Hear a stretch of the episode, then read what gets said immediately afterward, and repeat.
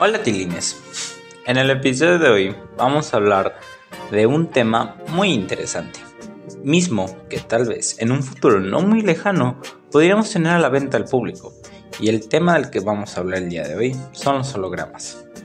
Antes de empezar, creo que es un poco importante dar a explicar qué es esto. Para las personas que no lo sepan, claro, un holograma es una imagen tridimensional 3D totalmente unida que se crea a partir de una ilusión óptica. Mediante el uso de la reflexión de la luz, conseguimos que nuestro cerebro perciba y la visualice como un objeto tridimensional.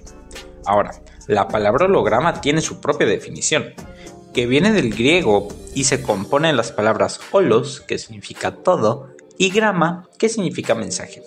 Los hologramas se caracterizan por estar hechos de luz y sonido y algunos son realistas y sólidos y otros son dibujos animados y heteros.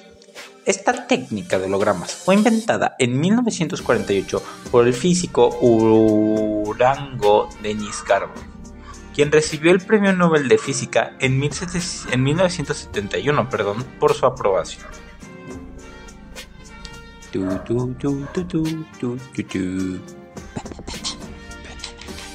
Anteriormente ya hemos podido observar hologramas de este tipo de inteligencia que se ha dado a notar en películas de ciencia ficción.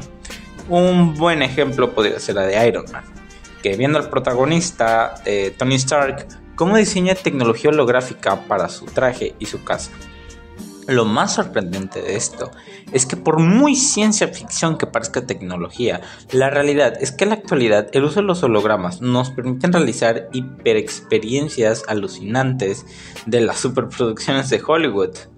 Como dato curioso, tenemos que el circo alemán invitó más de medio millón de perdón, más de medio millón de dólares en 2019 para prescindir el uso de animales reales y ofrecer una nueva experiencia con una fauna digital.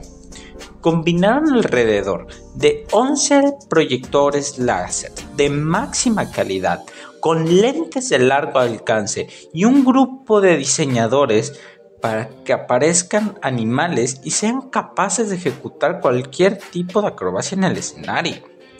Existen múltiples usos para esa tecnología y un ejemplo es que un holograma se puede convertir en el medio audiovisual por excelencia para conocer las múltiples características y propiedades que tiene un objeto e incluso suplementarlo para múltiples aplicaciones a través de su imagen tridimensional.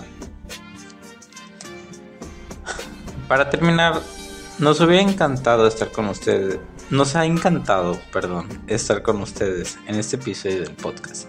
Elegimos este tema porque creemos que la tecnología holográfica es, sin duda, una de las más innovadoras y una de las más prometedoras del siglo XXI.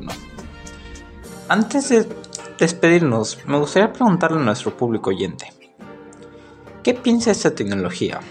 Si ustedes lo utilizarían y qué otras tecnologías creen que puede ayudar a la humanidad a seguirse innovando.